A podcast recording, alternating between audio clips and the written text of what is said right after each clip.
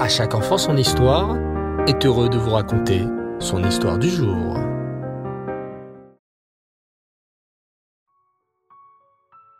Rêve les enfants, bonsoir, j'espère que vous allez bien. Baou Hashem. Je voudrais vous raconter ce soir l'histoire d'une femme qui a œuvré grandement pour la conquête d'Eret Israël. Elle a eu en effet une grande influence sur la première victoire racontée dans le livre de Yehoshua, celle de Yericho. C'est l'histoire de Rachav. Lorsque Moshe Rabbeinu quitta ce monde, Yehoshua, son fidèle élève, lui succéda à la tête des béné Israël. Le peuple entier savait que la terre d'Israël leur était promise. Il ne doutait pas le moins du monde. Mais il savait également que le peuple de Canaan qui habitait en Eret Israël ne prenait pas les promesses d'Hachem au sérieux et qu'il devrait se battre pour conquérir la terre. Yahushua envoya deux espions chez les Cananéens pour voir comment ils envisageaient l'attaque imminente du peuple juif dont les miracles étaient connus de tout le monde. Ils se faufilèrent dans la ville fortifiée de Yericho. Là-bas, ils arrivèrent dans une auberge tenue par une femme nommée Rachav, qui était dans la muraille même. Bien qu'ayant caché leur identité, la nouvelle de l'arrivée de ces deux hommes parvint vite au roi, qui envoya des messagers chez Rachav pour qu'elle livre les deux étrangers. Tout le monde se doutait bien qu'il s'agissait d'espions du peuple des béné Israël, et les intentions à leur égard n'étaient pas du tout bienveillantes.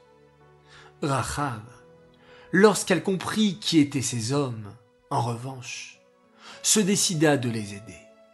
En effet, elle avait entendu parler des miracles du peuple juif, de la sortie d'Égypte, de la mer Rouge, de la guerre contre Amalek, du don de la Torah et de tous les autres miracles qui avaient été faits pour les béné Israël pendant les quarante dernières années dans le désert.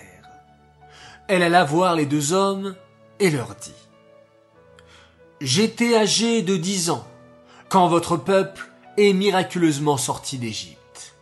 Et je sais tout ce que votre Dieu a fait pour vous pendant les quarante dernières années. Je suis certaine que vous conquérerez toute la terre qu'il vous a promise, et sortirez vainqueur. Laissez-moi donc vous aider. Suivez-moi. Elle les mena dans le toit de sa maison, mais là-bas, elle leur fit promettre. Promettez-moi que, quand vous reviendrez conquérir la ville de Yericho, vous m'épargnerez moi et ma famille, puisque je vous aide de bon cœur aujourd'hui. Bien sûr, les deux espions, Pinchas et Kalev, promirent de l'épargner au moment de la conquête. Ils lui donnèrent à leur insigne un fil rouge qu'elle devrait placer à sa fenêtre. Celui-ci serait un signe que les béné Israël verraient en approchant de la muraille et leur indiquerait de ne surtout pas toucher à cette maison et aux individus qui s'y trouvent. Une fois cette promesse obtenue, Rachav expliqua aux deux espions. J'ai annoncé au roi, quand il vous a fait chercher, que vous étiez déjà parti, et qu'il pourrait sûrement vous rattraper vers le Jourdain, si son armée se dépêche. Cela vous laisse sûrement le temps de vous reposer ici dans mon toit pendant la nuit, et de reprendre votre route demain à l'aube. Sachez que tout le peuple tremble à l'idée de votre arrivée car nous savons tout ce qu'Hachem a fait pour vous ces dernières années. Moi-même, je sais qu'Hachem vous a donné cette terre, et je le reconnais, et je crois en lui. Très tôt, Caleb et Pinchas quittèrent la maison de Rachav, et se cachèrent, comme elle leur avait demandé, dans le désert pendant trois jours. De retour au camp, ils se précipitèrent chez Yoshua lui racontèrent leur aventure, louant Hachem qui leur donnait une si belle terre qu'ils gagneraient facilement. le 10 Nissan, tout le peuple traversa le Yarden, entrant ainsi officiellement en Eretz Israël. La première ville qu'ils allaient vaincre était la ville de Yericho. Bien sûr, Pinchas et Caleb avaient raconté l'histoire de Rachav qui les avait sauvés et comment il lui avait promis en retour de ne pas toucher à sa maison lors de la conquête. Ils évoquèrent le fil rouge qui serait accroché à la fenêtre, rendant ainsi la maison reconnaissable. Et ainsi fut fait. La ville de Jéricho fut encerclée pendant une semaine. Chaque jour, les béné Israël faisaient le tour de la ville une fois. Les Kohanim portaient le haron et sonnaient du chauffard. Le septième jour, ils ne firent pas un, mais sept tours autour de la muraille.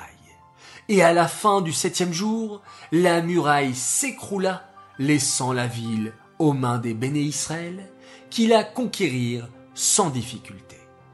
Les béné Israël tinrent leurs promesses, et la maison de Rachav ne fut pas touchée. Rachav décida de se convertir au judaïsme et devint par la suite la femme de Yehoshua. Rachav était une grande sadéquette, et d'une certaine manière, elle eut une vision prophétique de comment sa ville serait prise par les béné Israël. Sa sincérité était très très grande, puisqu'elle reconnut la royauté d'Hachem non seulement sur terre, mais aussi dans le ciel. À l'époque, il y avait beaucoup d'idolâtrie, même parmi les béné Israël, malheureusement. Donc cette confiance totale en Hachem était en soi une grande force. Le Midrash nous dit qu'Hachem fut heureux de cette déclaration de Rachav et fit la promesse suivante. L'un des descendants de Rachav sera l'un des plus grands prophètes pour qui les cieux seront ouverts et il verra ce que nul autre n'aura vu.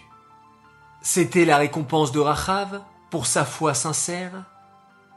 Ce descendant, ce fut le prophète Yecheskel, qui mérita de voir la Merkava, le chariot divin. Mais la récompense de Rachav fut plus grande encore. Comme je vous l'ai dit, elle se maria avec Yehoshua et fut l'ancêtre d'autres prophètes tels que Yirmiyahu et la prophétesse Rulda. Voilà les enfants, l'histoire de notre tzadéket d'aujourd'hui, la tzadéket Rachav. Cette histoire est dédiée Lelou Nishmat, Esther Myriam, Bat Baruch Leib, Shalom. J'aimerais souhaiter ce soir deux grands Mazal Tov. Alors tout d'abord, un très très très grand Mazal Tov pour une fille merveilleuse, elle fête ses dix ans et elle s'appelle Dvoralea Levertov, un très très grand Mazal Tov de la part de toute ta famille qui t'aime énormément. Deuxième Mazal Tov pour un garçon formidable, il s'appelle Ariel Beros. Et oui, tu as déjà 5 ans. Comme promis, même si tu as changé d'école, on te fera ta Arnasa Trader. Si Dieu veut, un petit sadique comme toi, tu le mérites bien. Bravo pour les efforts que tu fais, pour les brachot avant de manger. Message de la part d'Anaël et Noah, tes sœurs qui t'aiment très fort et qui sont très fiers d'avoir un frère aussi gentil et rigolo que toi.